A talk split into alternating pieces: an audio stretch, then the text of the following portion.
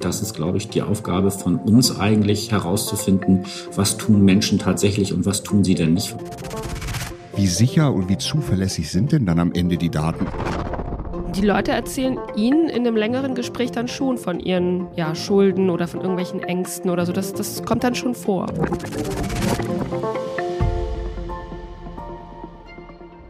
Willkommen zu Alles, was zahlt, dem Podcast von Girocard. Heute reden wir über das Thema Marktforschung. Mein Name ist Silvia Silko. Und ich bin Joachim Schüring. Zusammen moderieren wir diesen Podcast rund ums Geld. Sag mal, Silvia, kennst du das Örtchen Hasloch? Ehrlich gesagt, nein. Nun, das Städtchen liegt im Rheintal nicht weit von Mannheim, südwestlich davon ungefähr. Was Hasloch so besonders macht, ist, dass die 20.000 Menschen dort in Sachen Alter, Geschlecht, Einkommen und so weiter ziemlich genau dem Durchschnitt der Gesamtbevölkerung entsprechen. Hasloch ist sowas wie ein kleines Modell von Deutschland. Und deshalb konnte man dort Dinge kaufen, die es sonst nirgendwo gab. Aufgrund der geografischen Lage konnte man dort sogar in gezielt Werbung im Fernsehen und Radio schauen. Hasloch war, weil es so durchschnittlich war, ein Versuchsfeld für Unternehmen, die in den Läden dort testeten, ob ihre Produkte gut ankommen. Alle Hasslocher waren also ja so eine Art Versuchskaninchen. Das hört sich ja ziemlich clever an, so für die äh, ganzen großen Firmen. Aber du hast jetzt die ganze Zeit von Konte und Wahr gesprochen, also irgendwie in der Vergangenheit. Warum das denn? Schade eigentlich, ja, weil es diesen Testmarkt Hassloch nämlich seit kurzem gar nicht mehr gibt. Das Echtzeitexperiment, so habe ich gelesen, wurde von digitalen Methoden der Marktforschung abgelöst.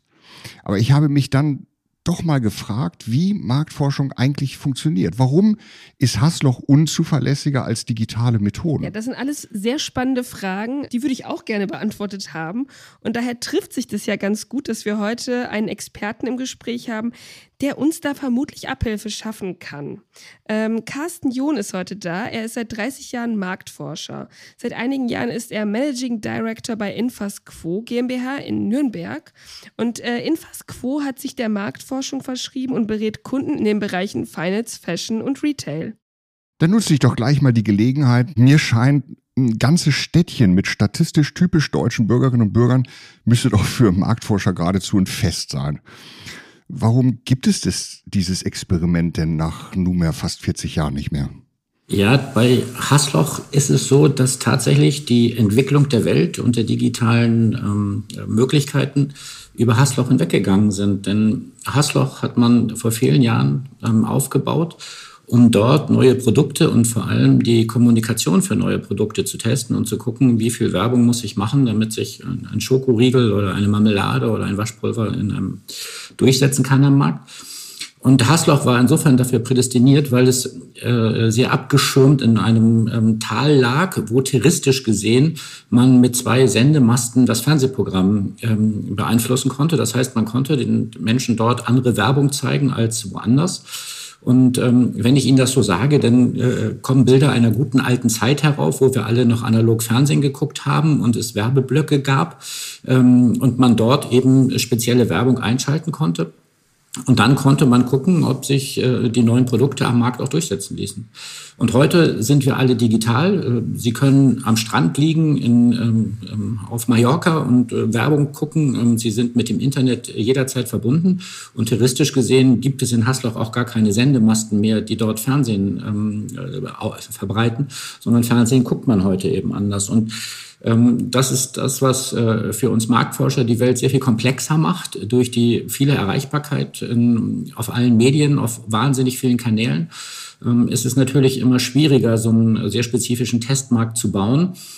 Abgesehen davon, dass Testmärkte auch immer einen Nachteil haben, wenn man Menschen eben, die Menschen wissen ja, dass sie beobachtet werden und dann ändern sie einfach ihr Verhalten. Das, man benimmt sich einfach besser, man äh, reflektiert das und ähm, eigentlich wollen wir Marktforscher das nicht. Eigentlich wollen wir zum Kern der Dinge vordringen. Aber da würde ich auch gerne noch mal äh, einhaken, weil das, was ich so kenne von früher, so dieses klassische, dass man so angerufen wird und dann am Telefon befragt wird zu irgendetwas, äh, so ein altes Bild, das äh, gibt es ja aber auch nicht mehr, die klassische Telefonumfrage, oder?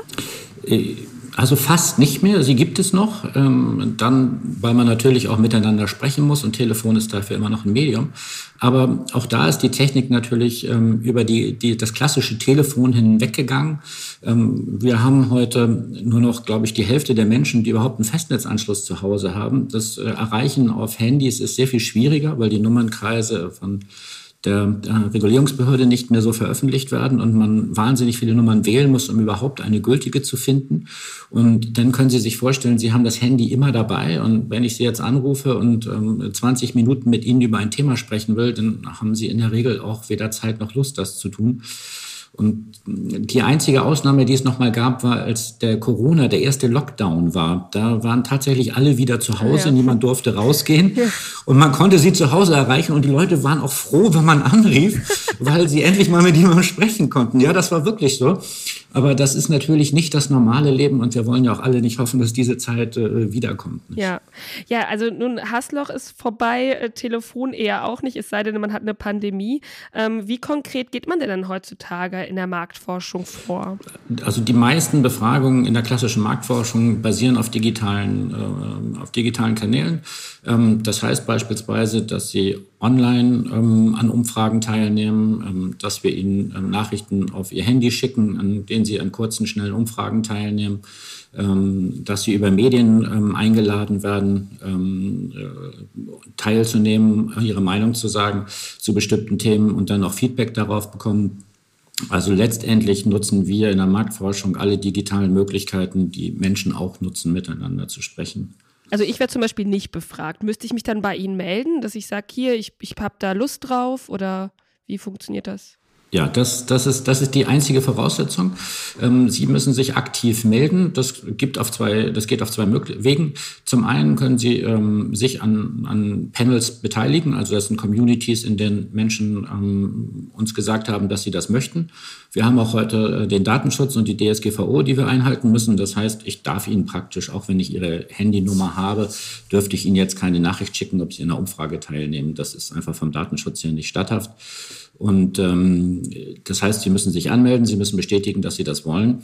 Und die zweite Möglichkeit ist, dass Sie auf einem Medium, beispielsweise in der Zeit oder auf, auf Spiegel Online, ähm, zu einer Umfrage teilgenommen werden, ob Sie lieber Kaffee oder Tee trinken wollen. Und dann äh, sehen Sie, dass Sie mit den Kaffeetrinkern in der Mehrheit sind. Und das ist aber auch ein freiwilliger Akt, wo Sie auch keine persönlichen Daten hinterlassen. Also wir müssen da als Marktforscher den Datenschutz sehr streng einhalten und das tun wir viel strenger, als das Google oder ähm, Facebook oder all die anderen großen Konzerne heute tun. Und wenn ich dann also Teil von so einem Panel bin, äh, in so einer Community, wie mhm. oft höre ich dann ungefähr von Ihnen? Also im Idealfall zwei bis dreimal die Woche. Ach so, ja. Ähm, damit sie zum einen äh, uns nicht vergessen, ähm, zum anderen äh, müssen wir natürlich auch gucken, dass wir Themen finden, an denen sie Spaß haben teilzunehmen. Wir arbeiten ja für Kunden aus der Wirtschaft in der Regel und ähm, da haben wir auch mal Themen, die sie nicht so interessieren und ähm, da hoffen wir auch, dass sie ihre Meinung dazu sagen, weil natürlich auch von Menschen, die nicht so im Thema drin sind, deren Meinung wichtig ist und wir nicht nur die Fans von ähm, einer Marke äh, erwischen. Von daher tun wir viel, um ähm, alle äh, dabei zu halten und ähm, sie motiviert zu halten, uns ihre Meinung zu sagen. Wobei man sagen muss, dass es ja auch eigentlich ein, ein wenn man sich im Internet anguckt, ein, ein sehr großes Bedürfnis gibt, seine Meinung zu bestimmten Themen zu sagen. Also Menschen äußern sich eigentlich gerne über viele Möglichkeiten. Und das ist ja auch heute viel einfacher geworden als früher, wo sie einem Unternehmen einen Brief schreiben mussten, wenn sie überhaupt mal Kritik äußern wollten. Das können sie natürlich heute auf einer Plattform ganz anders darstellen. Ja, das stimmt. Ähm, aber äh, was ich mich jetzt frage, ist, es gibt ja verschiedene, Sie hatten ja eben schon gesagt, ne, es gibt dann eine, vielleicht eine Umfrage, die aufploppt, wenn ich mich auf irgendeinem Medium äh, bewege. Da beantworte ich dann mit Ja, Nein oder halt eben äh, Kaffee oder Tee. Aber es gibt ja auch sehr viele, oder es gibt ja auch die Umfragen, die tiefer gehen, also wo Sie sich dann länger mit einem Gesprächspartner auseinandersetzen. Ähm, ist es auch via Fragebogen oder gehen Sie da telefonisch oder persönlich vor und treffen sich dann auch mit den Leuten?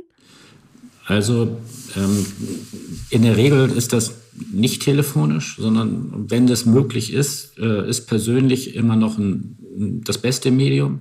Das sind dann klassische, wir nennen das In-Home-Interviews. Also wir gehen zu Menschen nach Hause und äh, gucken, wie sie leben und sprechen mit denen dort eine Stunde. Wir laden sie in Studios ein wo wir einen Raum abgeschirmt haben und äh, länger miteinander sprechen können. Jetzt in der Pandemie hat man viel digital gemacht, was auch möglich ist, weil wir ja heute auch digital miteinander sprechen. Also wir machen heute viel mehr ähm, Konferenzen und Austausch ähm, und Austausche ähm, über digitale Medien.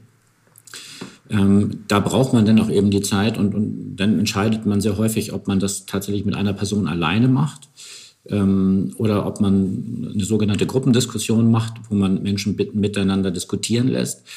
Ähm, klar ist, dass es, wenn Sie das ein Gesprächsthema brauchen, wo auch kontrovers diskutiert wird, wo man unterschiedliche Ideen und Meinungen austauscht, ist eine Gruppendiskussion immer besser. Ähm, aber bei manchen Themen ist ein Einzelinterview natürlich besser, weil Menschen sich vor anderen einfach nicht öffnen wollen und zu bestimmten Themen sprechen wollen. Also wenn Sie an Schulden denken oder an gesundheitliche Probleme oder an ähm, ähm, ja, sonstige Probleme, wo Sie sagen, nee, das ist jetzt nichts, was ich als erstes mal jemandem erzähle, den ich nicht gut kenne. Die Leute erzählen Ihnen in einem längeren Gespräch dann schon von ihren ja, Schulden oder von irgendwelchen Ängsten oder so. Das, das kommt dann schon vor. Ja, das ist das, was wir auf jeden Fall versuchen. Manchmal ist das auch sehr erstaunlich, dass ähm, man sich vergegenwärtigen muss, dass Menschen, wenn sie andere Betroffene haben, also zum Beispiel, wenn wir mit Menschen sprechen, die, die eher überschuldet sind, also die große Probleme haben, ähm, die Schulden, die sie haben, zu decken, dann ist das dann ähm, sehr befreiend, wenn Sie feststellen, dass hier noch vier andere Leute im Raum sitzen, denen das ganz genauso geht und mit denen Sie darüber sprechen können, welche Strategien und welche Lösungen es daraus geben kann und welche Sorgen und Ängste Sie haben, ähm, weil Sie eben nicht alleine sind. Ne? Also wenn Sie alleine mit einem Problem sind, dann ist das Öffnen immer schwieriger, weil Sie ja immer unterstellen, die anderen haben das Problem nicht und ich bin sozusagen dann hier der Loser, um das mal platt zu sagen da, da sind dann Gespräche wirklich toll. Und wir haben schon äh, ganz tolle Gespräche gehabt ähm, ähm, über Themen, wo ich vorher nicht gedacht habe, dass das so geht. Also Männer mit Potenzproblemen sind in der Gruppe äh, tatsächlich äh, tolle Gesprächspartner. Das ist ja erstaunlich, denn wenn ich so an äh, die Ergebnisse von Meinungsumfragen denke, dann sehe ich so Graphen vor mir, Diagramme, die irgendwie den Anschein machen, das seien präzise Daten. Das, was Sie jetzt erzählen, äh, scheint ja doch eine, auf einer sehr subjektiven Ebene oder einer sehr persönlichen Ebene abzulaufen. Wie sicher und wie zuverlässig sind denn dann am Ende die Daten? Ist das eine Bewertung des individuellen Gesprächs, also von Ihnen beispielsweise, oder gibt es da Regelwerke und, und Maßstäbe? Also es gibt natürlich Regeln zur Gesprächsführung und ähnliches. Aber das Wesentliche ist bei solchen qualitativen Untersuchungen nicht, dass die Ergebnisse, die nachher rauskommen, repräsentativ für die Gruppe sind. Das würde ich niemals unterschreiben. Was, ist aber, was aber gelingt, wenn Sie es gut machen, ist, dass Sie den wie soll ich das sagen, den, ähm, den Kreis der Antworten oder die, die, das Universum der möglichen Antworten, Motive und Einstellungen einmal abschreiten. Und dass sie verstehen, dass es ja unterschiedliche Motive gibt, dass es ja unterschiedliche Herangehensweisen und Umgehensweisen mit diesem Thema gibt und das nachher repräsentativ zu machen, das ist dann eine Umfrage, wie der, der Sie am Anfang gesagt haben, wo wir dann tatsächlich mit einer Gruppe von Menschen sprechen, die unterschiedlich groß ist. Ähm, in Deutschland nimmt man den meistens 1000, wenn man irgendwas haben möchte, wo man sagt, das ist so das Meinungsbild der Deutschen. Ähm, bei Themen wie Überschuldung kriegt man natürlich nicht 1000 Menschen, die überschuldet sind, aber ähm, um das zu quantifizieren, braucht man dann eine quantitative Untersuchung dahinterher. Anderes Beispiel Gehalt. Kaum jemand spricht gerne über sein Gehalt offen. Sind Sie sicher, dass Sie da immer die ehrlichen Antworten kriegen? Nee, die ehrlichen Antworten nicht immer. Man muss aber sagen, dass wir natürlich heute viel mehr Möglichkeiten haben, ähm, zu gucken, ähm, ob das, was Sie uns sagen, in irgendeiner Weise plausibel ist. Und wir begleiten hier bei Infas die, die Menschen in der Regel über sogenannte Panels. Das heißt, wir begleiten sie über eine sehr lange Zeit und die Menschen sind auch sehr lange bei uns. Und über die Zeit fällt es Menschen immer schwer zu lügen. Also sie können, es gibt ja den schönen Satz, sie können alle Menschen einmal anlügen, aber und sie können einen Menschen immer anlügen, aber sie können schlicht nicht alle immer anlügen. Und sie merken sich nicht, was sie gesagt haben. Und ähm, wir sehen sehr schnell, wenn es Inkonsistenzen in Antworten gibt, wenn sie sagen, sie haben über 5000 Euro und aber in einer bestimmten Wohngegend leben, in einer 40 Quadratmeter Wohnung, dann werden wir irgendwann auch ein bisschen unruhig und überprüfen mal, was sie so im Laufe ihrer, ihrer Befragungszeit der letzten zwei Jahre gesagt haben Und irgendwann kommen wir dann zum Ergebnis, dass sie uns da ein bisschen angeflunkert haben. Und wenn wir denken, sie flunkern uns die ganze Zeit an, dann würden wir sie auch nicht mehr einladen. Das heißt tatsächlich, Sie haben einen Verdacht, weil Sie die Leute über lange Zeit begleiten und dann schauen Sie, ob verschiedene Parameter zusammenpassen, zum Beispiel Wohngebiet und Einkommen. Und dann fliegt da auch jemand raus. Warum macht jemand sowas? Naja, Menschen ähm, möchten natürlich nicht, dass wir alles von ihnen wissen. Manche Menschen ähm, denken auch, also sie werden ja bei uns incentiviert, wenn sie bei uns an Befragungen teilnehmen, gibt es ein, ein Dankeschön dafür. Das ist jetzt nichts, womit sie ihren Lebensunterhalt bestreiten können, aber ähm, wir haben natürlich genau mit all den Problemen zu kämpfen, die andere auch haben. Also manche schreiben Bots, die dann eben ähm, sich 25 Mal anmelden.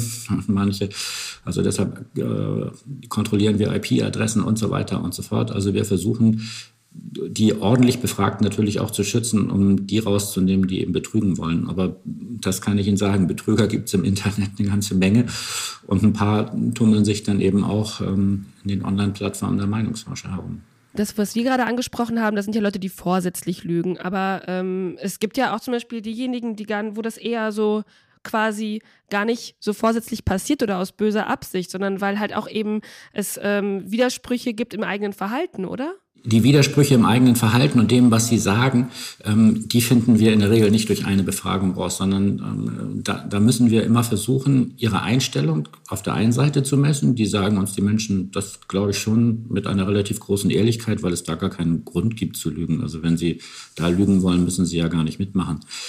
Aber wenn wir das Thema ähm, äh, Klimawandel nehmen, dann gibt es eben ein, ein großes äh, Gap zwischen dem, was man sagt und dem, was man tut. Also wir, wir sind alle für den Klimaschutz und wir wollen das alle besser machen. Aber bei der Frage, welchen Preis Sie jetzt persönlich bereit sind, dafür zu zahlen, da gehen die Antworten dann schon sehr auseinander. Und ähm, wenn Sie sich an die äh, Fridays for Future Bewegung der vielen Schüler und Schülerinnen äh, vor zwei Jahren, also vor dem Lockdown erinnern, dann fiel ja immer eins auf, dass äh, die am Freitagmorgen für den Klimaschutz demonstriert haben. Und ähm, man ist dann aber gerne ohne Probleme am Nachmittag mit dem Flieger nach Mallorca geflogen, um das Wochenende dort zu verbringen. Und das ist das, was ich meine, dass, dass es ein Gap gibt zwischen dem, was sie sagen und dem, was sie tun. Und natürlich möchten sie das Klima schützen, aber sie möchten natürlich auch mit ihren Freunden unterwegs sein, die Welt erkunden und so weiter. Das, was junge Leute halt tun wollen. Und welchen Preis sie dann für das zahlen, was ihre Überzeugung ist oder ihre Einschätzung ist, das ist das, was uns dann als Marktforscher gelingen muss, herauszuarbeiten, dass nicht jeder, der ich nehme jetzt nochmal das Beispiel vom letzten Jahr, wo es die Bundestagswahl gab, wo die Grünen am Anfang wahnsinnig hohe äh, Zustimmungswerte hatten. Ich muss sagen, wir waren immer ein bisschen skeptischer, weil wir viele gesehen haben, die das zwar alles ganz toll fanden, aber als dann den Leuten ähm, gedämmert hat, äh, dass wir alle einen ordentlichen Preis dafür zahlen müssen, beispielsweise durch höhere Energiekosten, durch Einschränkungen im Verkehr und so weiter und so fort, dann nimmt die Begeisterung für das Thema Klimawandel schon ab. Und das gibt es ja in vielen Bereichen. Und das ist, glaube ich, die Aufgabe von uns eigentlich herauszufinden, was tun Menschen tatsächlich und was tun sie denn nicht von der gut gemeinten Absicht. Ne? Nun ist ja so eine Wahlumfrage, die Sie gerade erwähnt haben, ein relativ einfaches Konstrukt. Man fragt, was haben Sie gewählt und was haben Sie nicht mhm. gewählt. Und am Ende haben wir in den letzten Jahren immer wieder mal gemerkt, wie auch so eine einfache Umfrage, wie weit eben diese auch daneben liegen können, nach, äh, neben dem wirklichen endgültigen Wahlergebnis. Und umso schwieriger scheint mir zu sein, die Studien, was Sie machen, nämlich Sie wollen ja eben nicht eine Ja- oder Nein-Antwort haben, sondern Sie wollen etwas herausfinden über persönliche Verhaltensweisen, über Gewohnheiten und so. Können Sie mal so ein typisches Beispiel schildern für, für was Sie so etwas brauchen? Die, die Konsumgewohnheiten verändern sich. Ich glaube, das können wir, ähm, das können alle nachvollziehen. Und ähm, es gibt da Produkte, die sehr stabil sind. Das ist äh, das ist zum Beispiel das Biertrinken. Also das Biertrinken hat sich im Laufe der letzten 20 Jahre nicht sehr verändert. Wir trinken weniger Bier, weil wir das durch andere Produkte ersetzen. Aber in Bayern trinkt man es im Wirtshaus, in Hamburg trinkt man es in der Kneipe. Ähm, es gibt vom Fass und in der Flasche, in Zähnekneipen trinken sie lieber aus kleinen Flaschen und so weiter. Es gibt ein typisches Biertrinkmuster. Das hat sich gar nicht so verändert. Aber wenn Sie mal an Kaffee denken, dann hat sich das Kaffeetrinken natürlich wahnsinnig verändert. Also zu meiner Jugend gab es praktisch nur Filterkaffee und eine Marke wie Jakobs Krönung war eine, eine sehr wertvolle und sehr teure Marke. Ähm, und wenn meine Oma Besuch bekommen hat, hat man sich gegenseitig einen von Kaffee mitgebracht. Heute würden Sie völlig irritiert sein, wenn ich einen von Kaffee als Gastgeschenk für Sie mitbringe.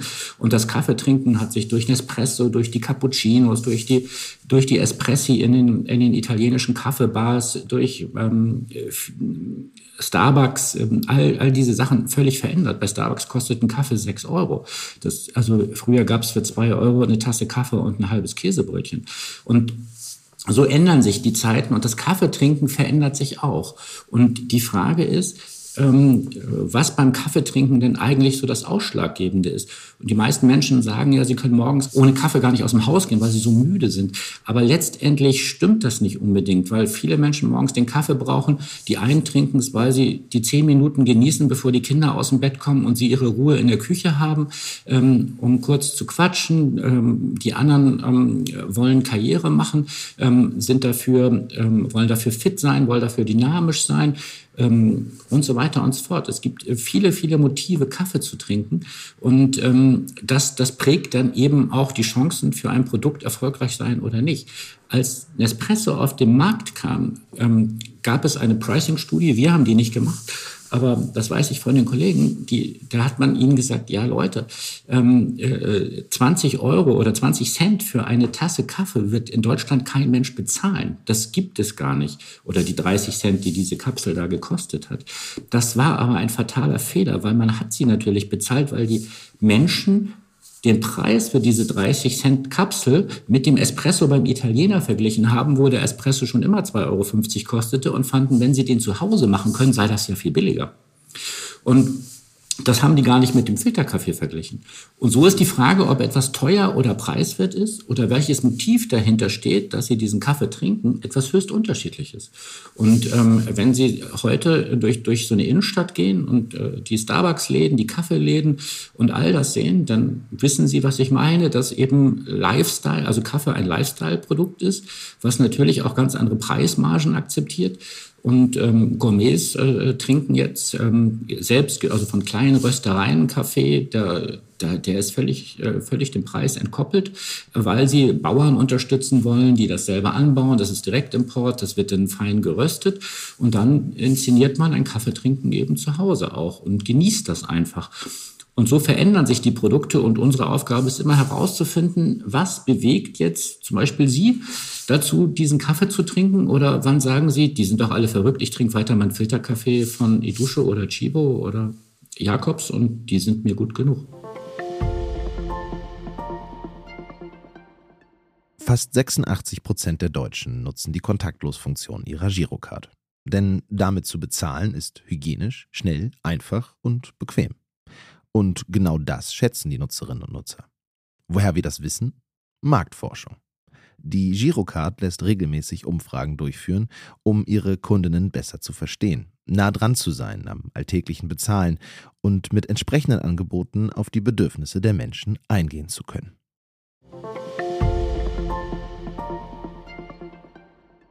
Hm, was ich da jetzt auch so raushöre, und das finde ich ja ganz spannend, dass es ähm, was äh, Joachim ja eben schon angesprochen hat, es geht halt eher so um so ein Lebensgefühl oder das, was man selbst mit einem Kaffee verbindet. Ähm, was ich mich da frage, ist, wie schwierig ist es dann für Sie oder beziehungsweise gehört das zu Ihrem Job, dass Sie halt auch die ganze Zeit so am Zahn der Zeit sind? Also, dass Sie Trends beobachten, dass Sie Identitätsmöglichkeiten beobachten, Lebenswege und so. Also, dass Sie eigentlich die ganze Zeit wissen müssen, welche, welche, welche, welches Selbstbild ist denn gerade modern? Welches könnte ich denn mir selbst aneignen, um dann halt Kaffee X oder Y zu kaufen? Also wie machen Sie das denn, dass Sie da immer genau Bescheid wissen, welche Möglichkeiten es da so gibt? Also wir haben ähm, bestimmt sieben, acht, neun Märkte, die wir regelmäßig beobachten, in denen wir uns anschauen, welche, welche Sachen sich verändern ähm, und versuchen dann über ein, ein ein Konstrukt, sage ich jetzt mal, uns einen Rahmen zu geben. Ich nehme jetzt ein einfaches Beispiel. Wir, wir sind uns, wir, also es gibt Dinge, die sich einfach verändern werden, weil die, weil die Welt so ist. Zum Beispiel die Demografie verändert sich. Ähm, das heißt, ich gehöre zur Generation der Babyboomer und ich werde in 15 Jahren statistisch gesehen nicht mehr auf dieser Erde weilen wahrscheinlich. Und mit, neben, neben mir wahrscheinlich 20 Millionen andere Menschen, weil das einfach die Altersdemografie ist. Und dann ähm, wird sich die ganze Arbeitswelt natürlich verändern. Und wenn ich in Rente bin, wird, wird sich das auch verändern. Es wird sich die Situation auf dem Handwerkermarkt völlig verändern. Das ist die Demografie. Das Zweite ist die Technik zum Beispiel. Die Technik wird sich wahnsinnig verändern. Wir denken, wir sind schon digital, aber natürlich sind die digitalen Möglichkeiten praktisch erst am Anfang. Also wir stehen doch jetzt an einem Scheideweg, das Auto, wo das Auto Ihnen bald sagen wird, Sie brauchen gar nicht mehr nach Nürnberg in die Innenstadt zu fahren, anstatt in ein Parkhaus zu suchen, weil es gar keine freien Parkplätze gibt. Am besten Sie parken weit draußen und fahren dann mit der U-Bahn in, in die Stadt hinein. Also, dass die Systeme anfangen, praktisch Denkaufgaben zu übernehmen und an der Problemlösung zu arbeiten und nicht nur zu sagen, Sie müssen, um in dieses Parkhaus zu kommen, sich jetzt ähm, in der nächsten Straße rechts abbiegen. So gibt es Dinge, die, die verändern sich einfach. Und wir müssen schauen, was macht das mit den Menschen? Was bedeutet das denn, wenn sich niemand dem entziehen kann? Und das ist das eine. Und das zweite ist, ist, dass es Trends und Entwicklungen gibt, die wir verfolgen und die wir versuchen zu verstehen. Manchmal beobachten wir nur. Zum Beispiel ist eine Beobachtung, dass junge Frauen wieder rauchen. Und das hat nichts damit zu tun, dass es eine Gruppe von jungen Frauen gibt, denen eine gesunde vegane Ernährung nicht wichtig ist. Das ist dieser Zielgruppe wahnsinnig wichtig. Auch natürliche Kleidung. Das ist so ein Alter, in dem in dem dieses ganze Thema Klimaschutz, Umweltschutz, gesunde Ernährung ähm, ähm, darauf zu verzichten, also wahnsinnig wichtig ist. Und trotzdem steigt da die Zahl der Raucherinnen signifikant. Woher kommt das? Und was sind die Motive dahinter? Ist das zum Beispiel Abgrenzung? Man konnte über die Zeit immer beobachten, dass, dass Menschen, die aus einer Familie mit starken Rauchern stammen, also ich meine, meine Mütter, meine Mutter hat geraucht, ich hatte nur eine, aber wenn sie mit den anderen Müttern zusammensaß, die saßen in der Küche und die haben alle gequalmt. Also die Fernsehserien aus der damaligen Zeit, da raucht jeder. Und was haben die Kinder gemacht? Die haben das Rauchen eingestellt, weil man nicht so werden wollte wie seine Eltern. Heutzutage kann das wieder so ein Abgrenzungspunkt sein. Auf der anderen Seite sehen wir aber, dass die, die, die, die Revolution, die die Kinder, man hat früher gesagt, jede Generation braucht ihre Revolution und das heißt, sich abzugrenzen von den Eltern, gar nicht mehr so ist. Eltern und äh, äh, Kinder hören heute zusammen wieder am Plattenspieler Musik, auch die von dem Vater. Also ähm, weil wir eben gar keinen Anker mehr haben. Also die Welt verändert sich permanent. Und wir beobachten das auf der einen Seite, entwickeln daraus Theorien und auf der anderen Seite gibt es Theorien von Soziologen und ähm, anderen Marktforschern, die das auch beobachten, die zu anderen Schlüssen kommen und versuchen dann zu testen, was aus unserer Sicht wohl der richtige Weg ist. Letztendlich liefern wir immer nur Ansätze für die Erklärung einer Welt, ohne dass man sagen kann, die eine ist jetzt ganz richtig und die andere ist jetzt ganz falsch. Und ich glaube, das wird es auch ehrlich gesagt gar nicht mehr geben in Zukunft, weil die Welt sich so wahnsinnig ausdifferenziert.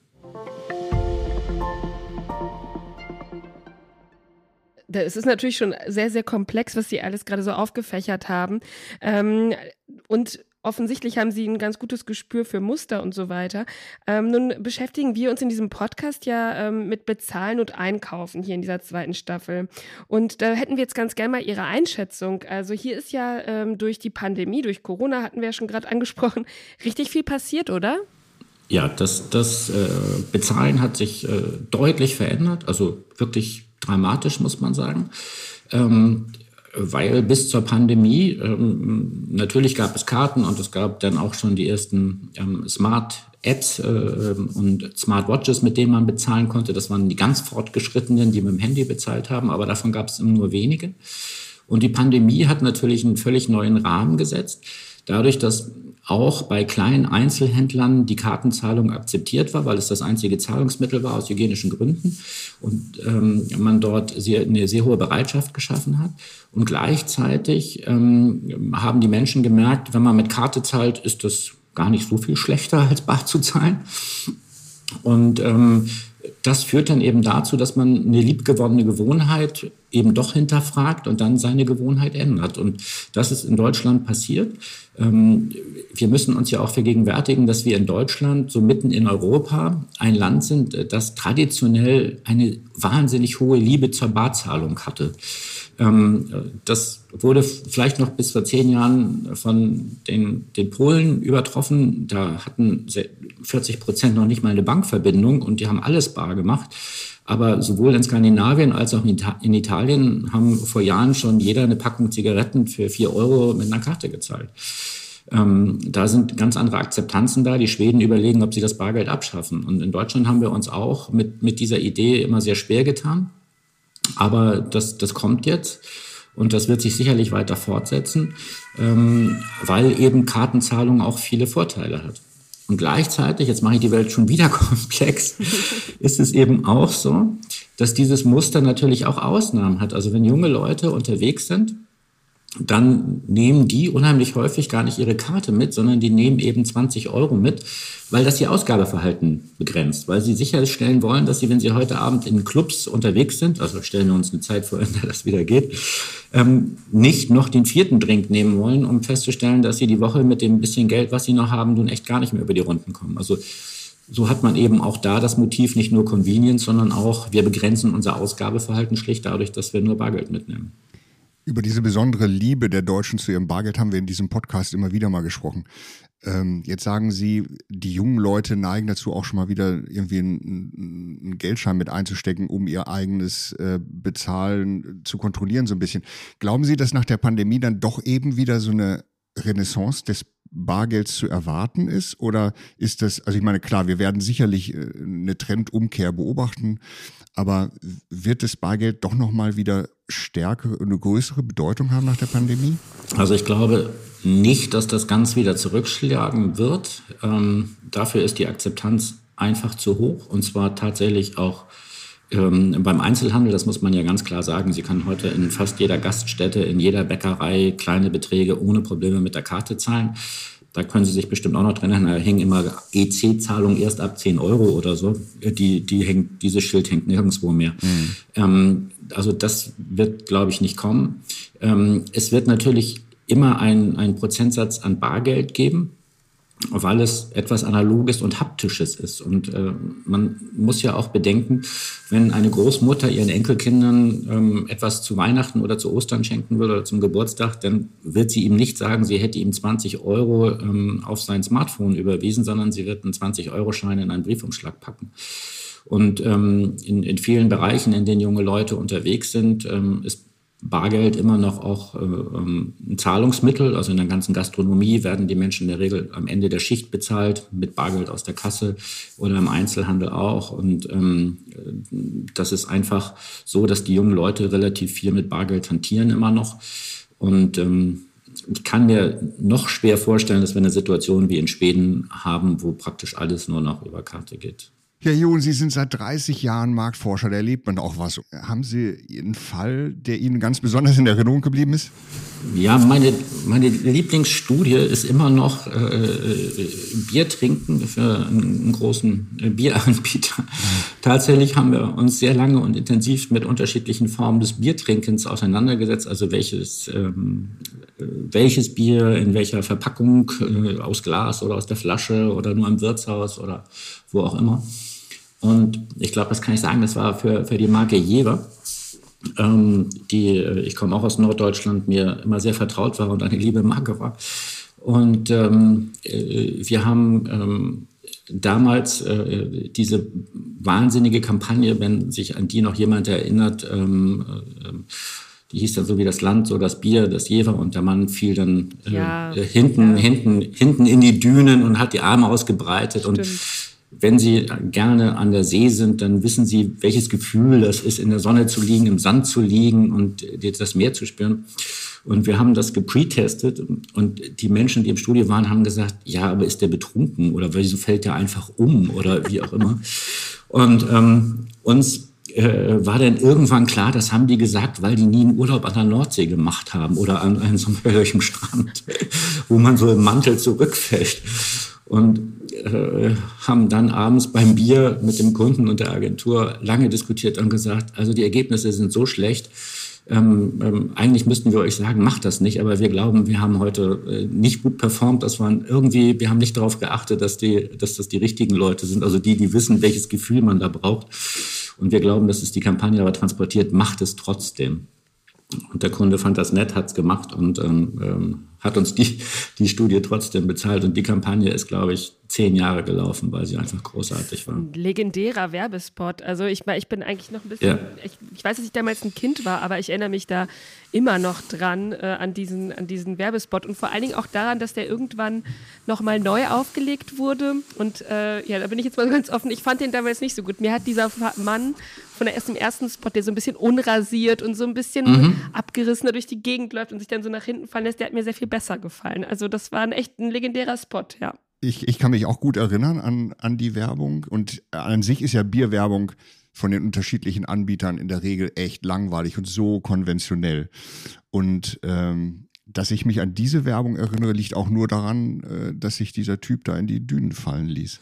Ja, und der lief sehr lange. Also äh, stimmt, sie hatten dann einen, einen, einen anderen anderes Testimonial und äh, das war, also das hat man dann sicherlich, also ich habe damals den Code nicht mehr, aber das hat man sicherlich getrackt und dann hat man es wieder zurückgenommen, weil man gesagt hat, wenn das Neue nicht besser ist als das Alte, dann müssen wir das Alte eben weitermachen. Ich würde sagen, ähm, wir haben sehr viel gelernt heute, auch über uns selbst. Äh, wir danken Ihnen sehr, Herr John, für dieses sehr spannende Gespräch. Äh, ja, vielen Dank. Ja, ich danke für die Zeit und die Einladung. Tschüss, Herr John. Tschüss. Das war's von dieser Folge Alles, was zahlt, dem Podcast von Girocard. Dieses Mal zum Thema Marktforschung. Uns kann man überall hören, wo es Podcasts gibt. Alle zwei Wochen veröffentlichen wir eine neue Folge und wer uns abonniert, der wird darüber direkt informiert. So kann man nichts verpassen. Bis zum nächsten Mal. Dieser Podcast ist eine Produktion von Studio ZX im Auftrag von Girocard.